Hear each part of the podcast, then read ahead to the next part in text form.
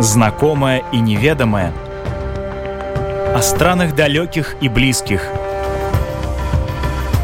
История латвийских путешественников или современная Одиссея на латвийском радио 4.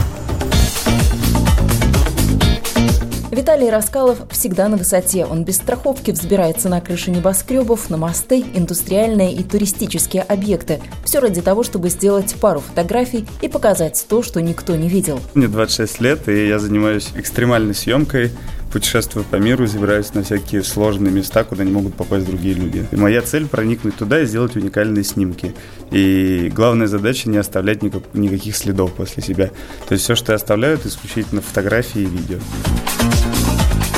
Такое хобби с риском для жизни привело к тому, что молодому человеку запрещен въезд в Китай, Беларусь и Дубай. Это программа «Современная Одиссея» и наш гость сегодня – руфер, блогер и фотограф Виталий Раскалов. Холодеют коленки и потеют ладошки, когда смотришь на фотографии и видишь, с какой высоты смотрит на мир наш сегодняшний гость, когда поднимается на крыши, небоскребы или достопримечательности. Допустим, на Иисуса Христа мы залезали в Рио-де-Жанейро, туда легально попасть невозможно. Поэтому мы делаем это нелегально. Ну и в этом как бы весь интерес заключается. Пробраться в какое-то место, там обмануть охрану. Такой поиск острых ощущений, это еще компенсируешь тем, что э, показываешь людям какие-то уникальные места, которые они никогда не видели, совершенно необычных ракурсов. То есть, с одной стороны, ты вроде как делаешь не очень правильные вещи, но делаешь их во имя искусства, поэтому можно себя так оправдывать. Эти снимки очень ценятся, так как никто подобное снять не может. У меня вот были выставки в Швейцарии недавно, в целом были по миру, там, в США, в Сеуле, в Китае, в России много. Как вас до сих пор еще не отловили и не сказали, ай-яй-яй, что ж ты делаешь, ну, нет, нельзя? иногда ловят, но так как главное правило ни в коем случае ничего не ломать и не разрушать разрушать. Были ситуации, когда там в Германии мы залезли на Кёльнский собор, и на нас пытались подать в суд. Но они не смогли подать в суд, потому что мы не повредили ничего, мы нашли открытое окно, в него попали и уже поднялись на самый верх ночью. Пока ты как бы, ну, не нарушаешь, ну, то есть не, не, не, пор, не портишь там историческое здание или чью-то собственность, ты в целом, типа, особо ничего не нарушаешь. В некоторых странах даже нет закона, связанного там с попаданием на крышу или куда-то еще. Уже 9 лет Виталий смотрит на мир с высоты птичьего полета. Он покорил мост во Владивостоке, побывал на небоскребах Гонконга, Токио, Шанхая, Сингапура и Дубая. Отметился на египетской пирамиде, зайцем проехал на самом длинном угольном поезде в Мавритании, наблюдал за работой самой высокогорной обсерватории Альма, смотрел на Париж с верхушки Нотр-Дам-де-Пари и как свои пять пальцев знает крыши Москвы и Петербурга как бы нужно хорошо понимать, что ты делаешь, и отдавать себе отчет во всех своих действиях. Ну, вот с чего все начиналось? С каких крыш, с каких объектов? Наверное, то, что было поблизости. Да, да, я в Москве купил камеру, я сначала там, то есть мне было очень интересно фотографировать, и я просто фотографировал всякие посредственные вещи, там цветочки, парки и прочее, прочее. А потом меня друзья случайно взяли на крышу, и все, с этого так все началось. То есть я, посмотр... я сделал несколько снимков, решил, что это в целом достаточно красиво. То есть город с высоты меня очень затянул. И так вот началось мое увлечение, которое длится до сих пор, которое вообще превратилось сейчас, по сути, как бы в стиль жизни, в работу. Ну, то есть коленки не дрожали, голова не кружилась? Нет, нет, раньше высоты я боялся и просто в один момент поборол свой страх. Забрался на вышку 200 метров в Подмосковье. Она очень сильно шаталась, и я помню, каждое движение было очень страшно. Да я залез на самый верх, страх просто исчез. С тех пор Виталий постоянно бросает себе вызовы, идет навстречу страху. Когда понял, что боится воды, начал заниматься дайвингом и так во всем. Сейчас фобии нет, но любое препятствие для него – это вызов самому себе. Чем вызов сложнее, тем интереснее. Почему мне нравится забираться на всякие там высотки и вот эти вот запретные места, потому что это челлендж. У тебя вот в моменте есть цель, которую нужно достигнуть, и ты обычно ее достигаешь. Ну, как долго вы ходите кругами вокруг своей цели, присматриваетесь, где какие окна Блин, открыты, это, это куда можно? очень по-разному бывает. То есть процесс, очень много спонтанности и много везения. То есть бывало, что мы, например, планировали с дронами, там приезжали, смотрели территорию, и все вообще шло не по плану там с первых пяти минут. То есть нас могли заметить. Вот, допустим, там, не знаю, на египетские пирамиды мы за два дня все посмотрели. То есть мы приехали туда один раз, нашли гробницы, в которых можно спрятаться, вернулись второй раз, спрятались, закрылась территория, ночью вылезли и начали подниматься по пирамидам. То есть мы забрались на самый верх вот этих египетских пирамид. А много вообще по миру таких, как вы? Ну, достаточно. У нас там закрытое комьюнити свое. Те, кто прям круто залезает, ну, не знаю, 25, может, там под 50 со всего мира, с Америки, Канады, много из Великобритании ребят, но они не публичные, то есть они не выкладывают фотографии, и то, что они сделали, можно посмотреть только у них там на телефоне или на компьютере. Это я единственный публичный публично тоже так относительно. В социальной сети, как я понимаю, тоже не очень часто выходите. То есть выложить фотографию, да, вот общаться, наверное, нет. Вообще нет. У меня не то, что нет на это времени, а просто, ну, как бы, нет на это желания. Я там постоянно пытаюсь придумать какие-то новые вещи. То есть э, там, мы недавно были на космодроме Байконур. Тоже, типа, нелегально попали. Это там 50 километров ты идешь по пустыне, ночуешь. Э, достаточно уникальное место. Там на половине пути есть заброшенная, взорванная ядерная ракетная шахта, и ты в ней прям спишь. Потом пешком идешь, и там стоят заброшенные космические корабли, есть возможность к ним попасть. Мы уже проникли на саму территорию космодрома, перебежали несколько действующих э, дорог, и железную дорогу даже перебежали. И здесь начали уже идти достаточно аккуратно. Каждый раз сверяясь карты, используя бинокли, прислушиваясь к каждому звуку. Yeah, this empty zone. Yeah. Виталий признается, он все уже себе доказал, побывал на всех возможных высотках мира. Лазить больше не на что. Так что теперь он выискивает места, которые сам бы хотел посетить и которые недоступны для обычных людей. Из недавних поездок это был Шпицберген. Там есть заброшенные города. Пирамида, Грумант, э, Колсбей – это русские города в Норвегии. Там раньше добывали уголь. Выглядит, конечно, потрясающе. И по закону ты обязан идти с ружьем. Это единственное место в мире, где тебе ружье дают. Это по закону, потому что на одного человека приходится три полярных медведя. А они очень опасные. То есть и там в школе первое, чему учат детей, это стрелять из ружья. И ты берешь это ружье, и шесть дней мы шли там к одному городу, другому, третьему.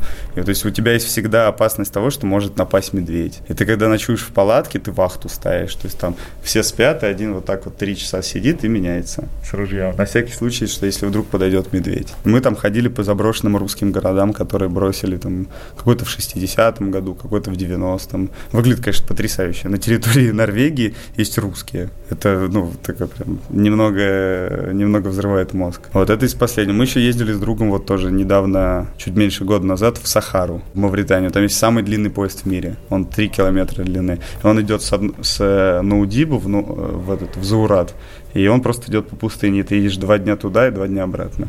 Друзья, немногие знают, но до 13 лет я прожил в небольшой деревне в центральной Украине, Черкасской области. У меня не было телевизора, не было никаких развлечений, за исключением одного. Рядом с нашим домом была огромная ЖД-станция, и все свое детство я пробовал там. Бегал вдоль поездов, даже катался один раз на поездах, ошивался вдоль железной дороги. Еще с раннего детства я полюбил поезда чертовски. И сейчас я нахожусь на самом большом, самом длинном поезде в мире, который едет через пустыню Сахара по стране Мавритания. И я считаю, что это потрясающе.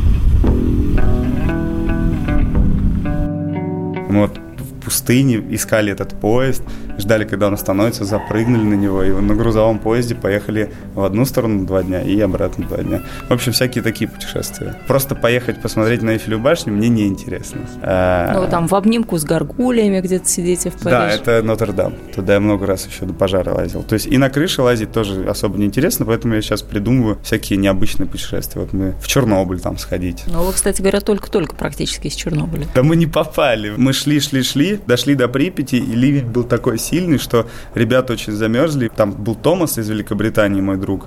Прям он чуть ли не в оморок падал. Я просто, типа, вызвал полицию. Сказал, можете нас, пожалуйста, арестовать. Они приехали через два часа, посадили нас в этот полицейский такой бобик всех, привезли и выписали штраф 10 евро. Арестовали или эвакуировали, да, как посмотреть? Да, да, да, то есть мы еще этот, э, ну, это эвакуировали. Они были очень недовольны, потому что им надо было утром встать. Мы в 7 утра позвонили, они такие, объясняли нам, что не могли бензин найти, чтобы заправить машину, на которой нас забирали. Так я был там в 16 году, место, конечно, удивительное. То есть там огромная-огромная зона, там уровень радиации очень низкий, ты всегда идешь с дозиметром, и вот, например, оно как пятнами работает. Ты, например, идешь по этой комнате, вот у этой двери может быть высокий уровень радиации, но тебе достаточно отойти несколько шагов влево, и он будет нормальный. Ну и Припять. Но сейчас, после сериала, знаете же сериал? Да, да, да, очень большой интерес к этой территории. Сейчас там 120 автобусов в день. Туристов больше тысячи. То есть это просто нереально. Мне вот, допустим, на экскурсию туда поехать нет смысла. А сходить нелегально это действительно круто. То есть это есть возможность посмотреть места, которые ни один турист никогда не увидит. Это у меня, по сути, все путешествия, они на такую тематику помотало вас по миру, прям скажем, практически везде вы были. Ну, я вот сейчас в Саудовскую Аравию поеду, в Мекку.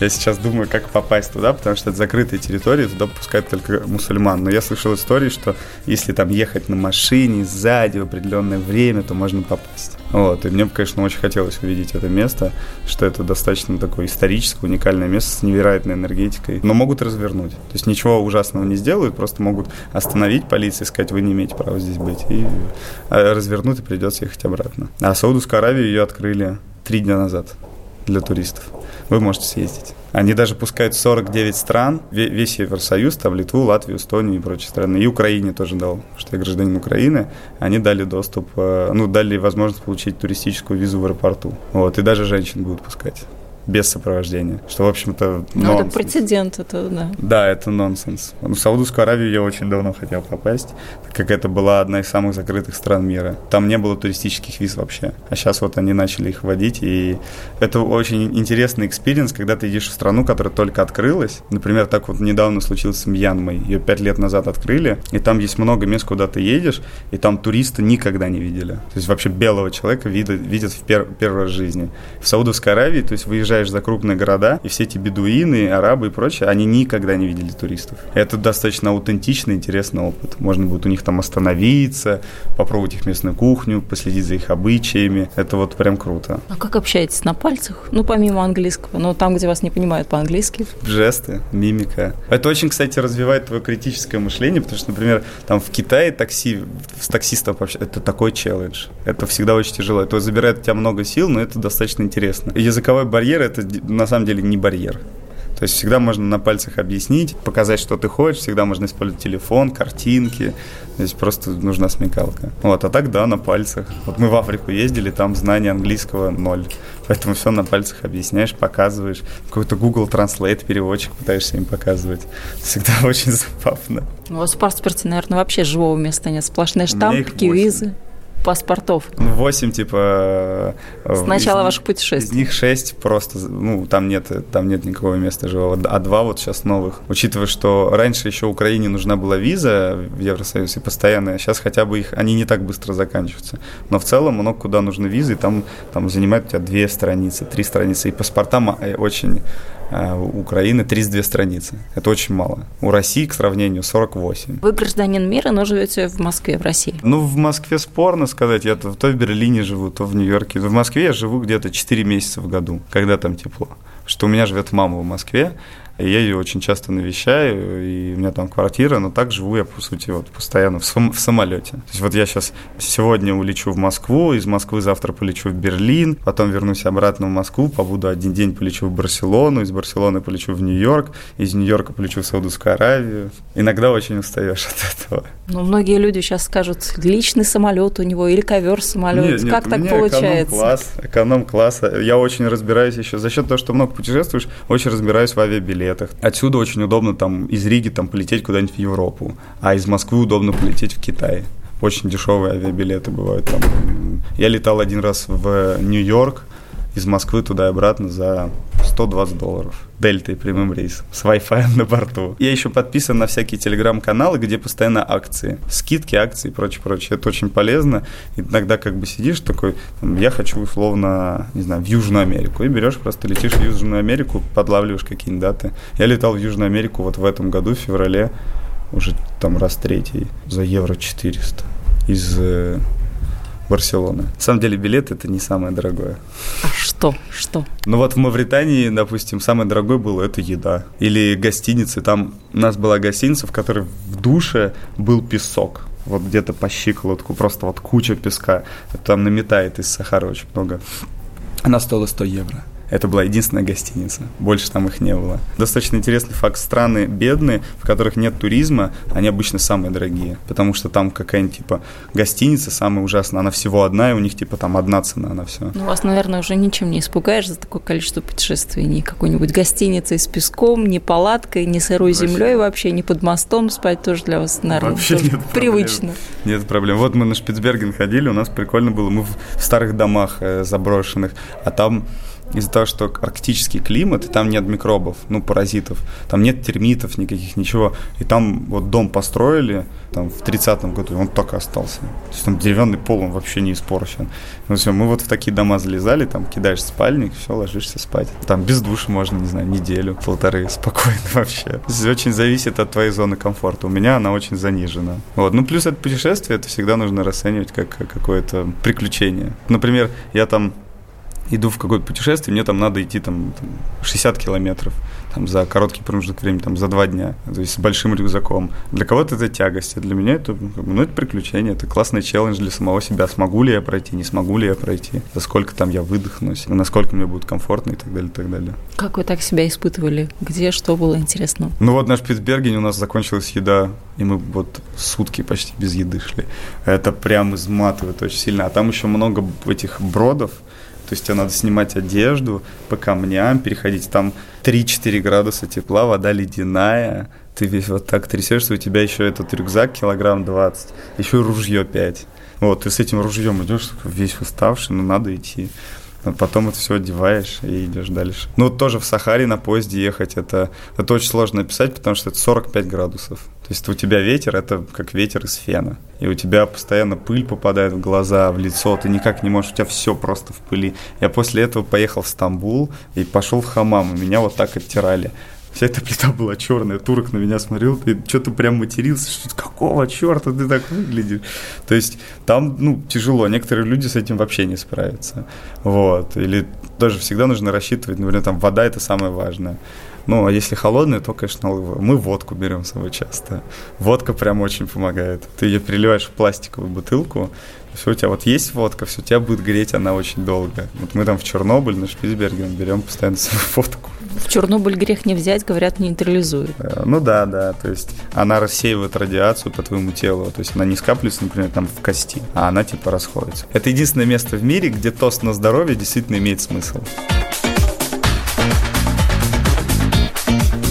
А что с Нью-Йорком вас связывает? Ну, помимо того, что вы гражданин мира, Нью-Йорк это просто Ой, такой близкий там, к сердцу город. У меня есть много там друзей, там много небоскребов. Там построили какой-то небоскреб, что-то 500 с чем-то метров. И мне друзья пишут, говорят, приезжай, мы залезем. Я такой, все, я еду на какой-то Коламбус Дэй, то есть будет выходной, и я там хочу залезть на одно из зданий, ролик записать. То есть вот у меня еще как хобби Э, ну, сейчас это в том числе заработок, то есть я там, допустим, еду куда-то, записываю ролик, выкладываю на канал, а YouTube, соответственно, платит за то, что идут просмотры. Мне YouTube там квартиру оплачивает в Москве. Мелкие расходы некоторые, очень удобно. Вот. А так э, у людей, наверное, вопрос будет, откуда я зарабатываю деньги на все эти путешествия. То есть в основном как раз с помощью, через рекламу. То есть я там в рекламах снимаюсь, продаю какие-то истории, есть спонсоры на ролики. Плюс я очень бюджетно умею путешествовать. То есть если я себе ставлю цель там поехать дешево, то я поеду дешево. Например, в Африку я съездил вот с перелетами совсем, вот с этой историей на поезде, чтобы купить там еду и прочее, прочее. Вышло Плюс в Сенегал я поехал, это было, короче, 9 дней. Я потратил меньше двух тысяч долларов с перелетами всеми. Это дешево, учитывая, что внутри страны там дорогие отели. Но если смотреть Инстаграм, то ощущение складывается, что ну, просто какие-то путешествия на миллион. Нет, нет, это... Или вы просто вот так вот хорошо и красиво видите глазом, как, как фотоаппаратом? А, я сейчас вообще на мобильный телефон снимаю. Что я фотоаппарат отложил, и, ну, если ты фотографии делаешь для Фейсбука Инстаграма, а сейчас в основном их делают туда, то тебе уже телефон достаточно. Он очень мобильный, ты его достал, запечатлил кадр и все. А так это просто навык фотографирования. Если человек возьмет тоже телефон и начнет снимать, он так же снимать, как я, не будет. К этому нужно достаточно долго идти. Не, путешествие не на миллион. Иногда я там просто в какие-то копейки. Иногда это очень прикольно даже самому себе поставить цель там поехать очень дешево. И там есть определенный кайф там в палатке пожить, там сделать себе еду там в котле. Вот я сейчас ездил недавно на мотоцикле, Киргизия, Таджикистан, Афганистан Узбекистан. Я за 10 дней проехал 4500 километров. Я там, у меня вот так вот руки тряслись, было очень тяжело. Ну там я, у меня была палатка, у меня был спальный мешок, хоть я и не воспользовался ни разу палаткой, потому что я просто подъезжал к местным и говорил, можете меня, типа, приютить. Мне там плов делали, чай какой-нибудь. Я там оставлял, не знаю, 10 долларов потом. Когда ты едешь в какую-нибудь Центральную Азию, то просто не надо стесняться подходить к людям и говорить, что там мне нужен ночлег. Они очень, ну, кочевные народы, они очень хорошо понимают еще испокон веков о том, что путешествие это сложно. Например, вот в Монголию мы тоже на мотоциклах ездили, там тебя приютит любой человек. Вообще без вопросов. Просто ты к нему подходишь и вот говоришь, я хочу здесь поспать. И он тебе приготовит поесть, уложит тебя, разбудит, и ты поедешь дальше. Например, в Монголии мы были, там русский язык понимает очень, ну, то есть бабушки и дедушки только, а там даже уже люди там 40 лет, они не понимают. В Центральной Азии попроще, там в Таджикистане более-менее понимают, в Киргизии хорошо понимают. Вот, и там как бы тебе не надо ни, ни за что платить. У тебя это куда лучше любого отеля будет, потому что это классный такой аутентичный опыт. Мало кто знает, но в Таджикистане нет кровати. Они спят на полу, как иранцы. Вот я тоже был в Иране, Иран и Таджикистан – это одна нация, просто разделена Афганистаном. Там нет кроватей. Прикольно. Ну, то есть в отеле у тебя будет кровать. Вот уже как бы другой experience ты получаешь. Тут ты, с одной стороны, деньги сэкономил, с другой стороны, получил новые впечатления и познакомился с какими-то интересными людьми и проникся их культурой. Ну, я вот во всякие центральноазиатские страны очень люблю ездить, много раз там был. Там такой достаточно простой, живой, интересный народ. А вам такой объем знаний о мире, о людях, он зачем? Его как-то можно коммерциализировать? Ну, иногда меня зовут на паблик толки и платят деньги за то, что я рассказываю. Вот. Ну и мне самому очень нравится знание. То есть у меня там любимый предмет в школе был география и история. Я так и люблю этот предмет. Это достаточно интересно. Ты поехал в страну, в какую бы ты ни поехал, ты очень много всего интересного узнаешь. Например, в Таджикистане очень много буддийских храмов разрушенных. То есть раньше там был буддизм до прихода ислама. Вот, его весь, но там остались типа еще небольшие сооружения, бу, ступы Будды и прочее, прочее. В Афганистане тоже есть буддийские храмы разрушенные. То есть ты там видишь это место, потом почитаешь историю о нем, там Википедию откроешь, познание мира, только не через учебник, а своими глазами. То есть я живу своей жизнью, мне за это платят, я рад.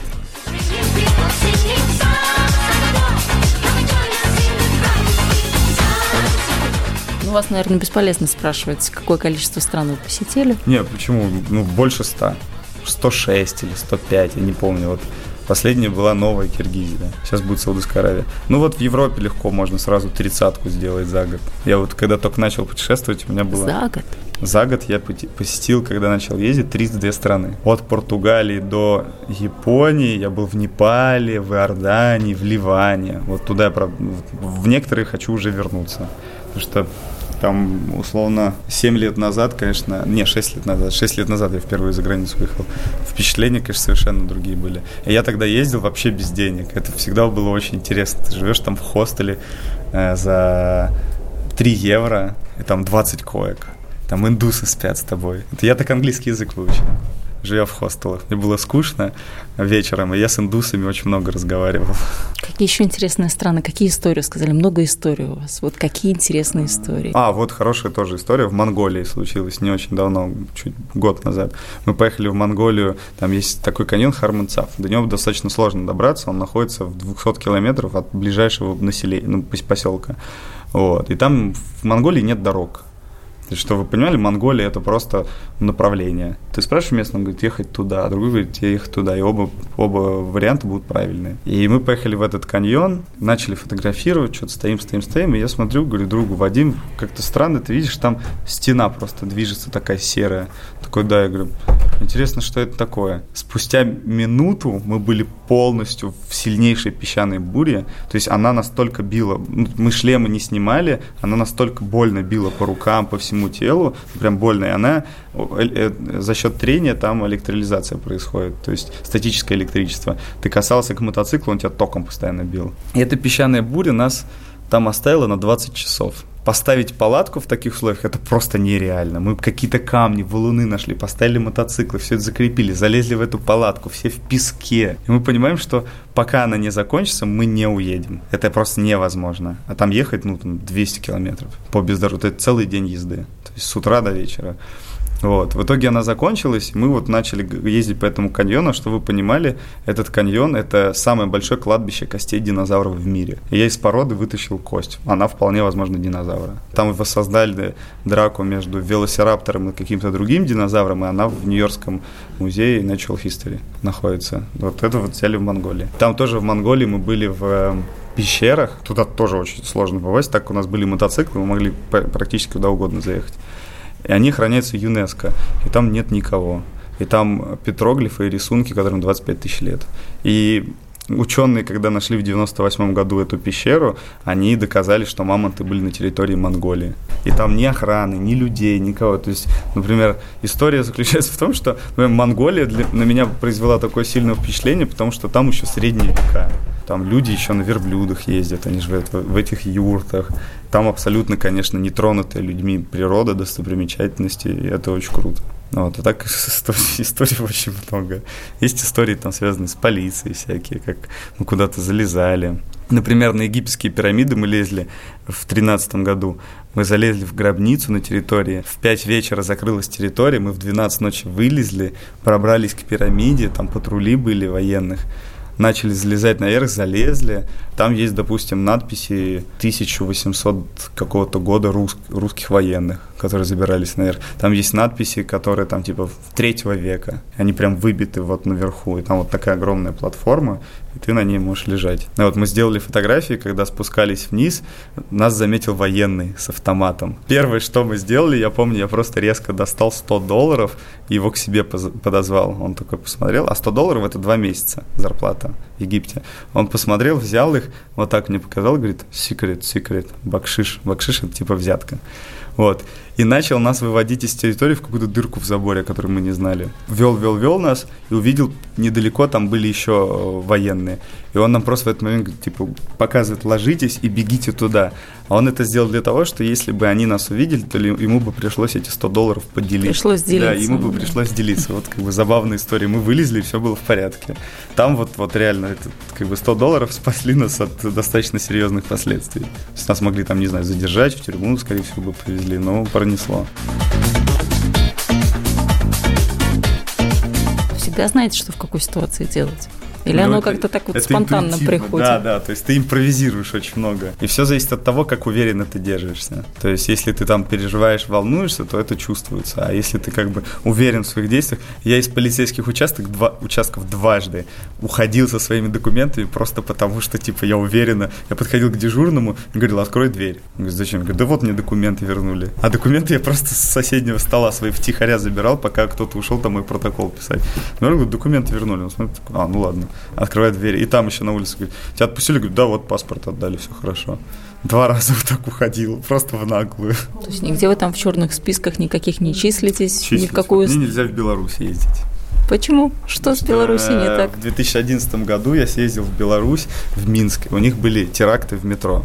У них взорвали метро, там были митинги очень серьезные, люди выходили на площадь, хлопали, их за это арестовали. Подобное в Москве сейчас происходит. И мы спустя месяц после взрыва в метро приехали туда, залезли на крышу здания КГБ, чтобы вы понимали, страна тоталитарная. Но когда чем тоталитарнее страна, тем меньше охраны тем меньше вообще, если... То есть никто даже не думает, что кто-то осмелится залезть туда-то, а мы очень осмелились. Мы залезли на здание КГБ, там на национальную библиотеку, с которой были видны входы в бункера, и все пофотографировали и сделали очень красивые снимки.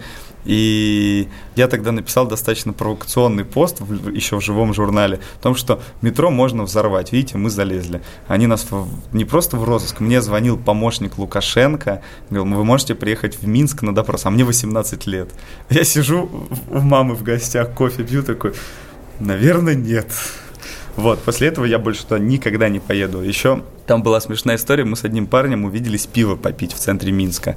Спустя 6 месяцев его по камерам отследили, что он с нами виделся, и к нему на работу пришли КГБшники и отвезли его на допрос. Говорят, кто это такие? Он говорит, ну, это приятели. Есть где-то видео, где государственный телеканал, там типа главный телеканал э, Беларуси, говорит о том, что я польский шпион, а мои фотографии это типа попытка э, дестабилизации обстановки в стране. Ну, то есть это, это прямо очень, что после этого в Минск никогда. Вот, в Дубае Дубай мне нельзя. Мы там поснимали программу, у меня было телешоу на русском телевидении как раз вот про высотки, мы там забирались нелегально.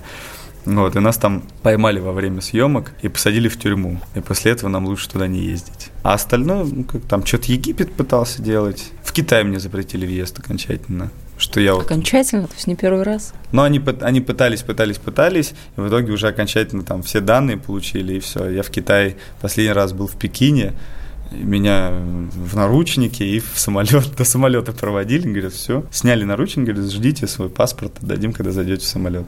Ну, то есть в Китай я больше ездить не могу. Я вот там был последний раз год, наверное, два назад. Ну, мне уже не надо, я там был раз 20, может, 30 даже. Я облазил все, что только можно. Поэтому в Китай можно не ездить.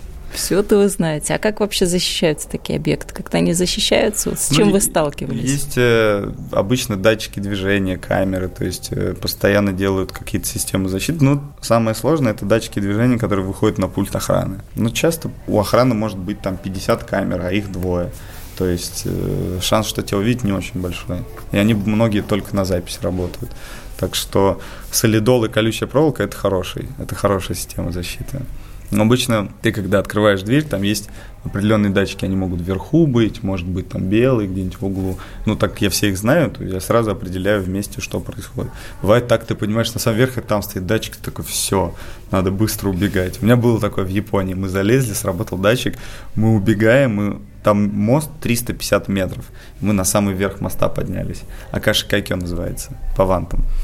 Мы убегаем вниз, очень быстро спустились, спрыгиваем типа на этот на дорогу и просто полиция едет. И нам так повезло, что они ехали с другой стороны с мигалками, что иначе нас бы поймали, за это бы нас посадили в тюрьму, депортировали, мы заплатили штраф. То есть вот в Японии мы лазили, в Японии прям супер строго. Ни в коем случае нельзя попадаться. Какой-то типа безрассудный риск никогда делать не буду. То есть я хорошо понимаю, если, например, эта вещь для меня слишком опасная, то я ее делать не буду. А безрассудный риск это вот, например, что? Висеть на одной руке. Это безрассудно. Это для меня как бы не совсем понятно зачем. Или, не знаю, прыгать там с крыши на крышу, делать трюки. Это безрассудно. А зачем люди делают? Тоже какой-то вот адреналин ну, они для хотят, э, ну, адреналин и стать популярными. То есть такая одна из, э, один из способов получить популярность э, в интернете и прочее, прочее. Вам хватает популярности или как да можно еще? Мне вообще она не нужна. Ну, то есть я особо никогда за этим не гнался, и в этом особо интереса нет. Есть интерес попасть в классное место. Для меня это вот важно. А все остальное это уже второстепенное. Есть какие-то там традиции? У нас раньше была всегда традиция очень смешная. Перед тем, как мы куда-то идем, надо идти в туалет. Всегда чтобы тебе внезапно не захотелось. А то вдруг ты будешь прятаться от охраны часа три, о, это будет вообще проблема. Ну, есть там определенные правила, там, выключать телефон. Если ты куда-то идешь с фонариком, то должен быть красный свет, потому что его очень сложно заметить. Мы никогда не лазаем больше если это сложное место, три человека – это абсолютный максимум. Правильно – это два. Одному не надо. Потому что если что-то случится, у тебя должен быть человек, который тебе там поможет. Ну и случайных людей никогда на вылазки с собой не берем. Если мне человек скажет, я с вами хочу, нет. То что бывают ситуации, когда как бы у тебя там вопрос жизни и смерти или там вопрос того, что тебя поймают, будут серьезные, ну, серьезные последствия, и ты с незнакомым человеком, ты не знаешь, как он отреагирует. Поэтому это вот железное правило э, случайных людей никогда. Только а людей... как же в Чернобыль? Взяли с собой англичанина? Нет, я с ним лазил, я с ним ездил в, в Сах, на Сахару. Просто черно, испытание Чернобылем не прошел, да? Мы не, не просчитали погоду. То есть я тоже весь промок. У него еще рюкзак был на килограмм 7 тяжелее. И он ходить не любит, ему 32 года. Мне 26. И у меня еще сил побольше. Все люди, которые шли, все, все из одной компании. То есть там случайных нет. Такое бывает. На своей памяти я такого, конечно, не помню, но есть люди, которые такие, все, я типа больше не могу, мне тяжело. Такое бывает, такое случается. Мы в Чернобыль-то не попали только потому, что там был дом, где мы должны были заночевать и укрыться от дождя а его сожгли. А мы в нем ночевали в 2016 году, а его сожгли, зараза. и все, и мы понимали, что, типа, ну, мы тут сейчас воспаление легких получим. Можно дойти, но будет воспаление легких, а можно сдаться, и мы сохраним себе здоровье. Тогда, конечно, у всех в приоритете было здоровье, потому что у всех ребят, там, и у меня в том числе, дальше много поездок. То есть туда, туда, туда, туда, туда. Вот, так что лучше, конечно, здоровье сохранить. А сколько так можно путешествовать? Вот до Я какого думаю, возраста? Всю жизнь? всю жизнь? Я готов всю жизнь, мне нравится. С каждым годом все больше и больше, поэтому можно пока не надоест. Учитывая, сколько в мире мест крутых, надоедать будет долго. То есть я там не хожу по туристическим местам. Я как-то в Лувр сходил, господи, перед Моной Лизой, во-первых, меня удивило, что она такая маленькая, и перед ней просто толпы. Это большое потрясение, да. да. Особенно как ты себе представлял, как нарисовал, я и что в реальности. Я был на крыше Лувра три раза. И с крыши видел Мона Лизу в окно. И это было куда интереснее, нежели стоять и видеть ее вплотную. Поэтому, можно сказать, Лувр я видел без людей. А что вам надо знать, чтобы лазить? Вы занимаетесь скалолазанием или чем-то как-то качаете пальцы, чтобы они цепкие были, не знаю, обувь специальная, что? Вот, обувь, да, обувь это очень важно. Одежда должна быть практична, удобная, всегда нужно с собой брать запас воды, э, легкий рюкзак и качественную обувь, в которой тебе удобно будет пройти там 120 этажей, в которой тебе удобно бегать, э, прыгать. Обувь, она прям очень важна. Ну и вся одежда. А так, физической подготовки да особо не надо. Ну, если ты боишься высоты, то, ты, то, то неважно, в какой то физической подготовке ты не залезешь.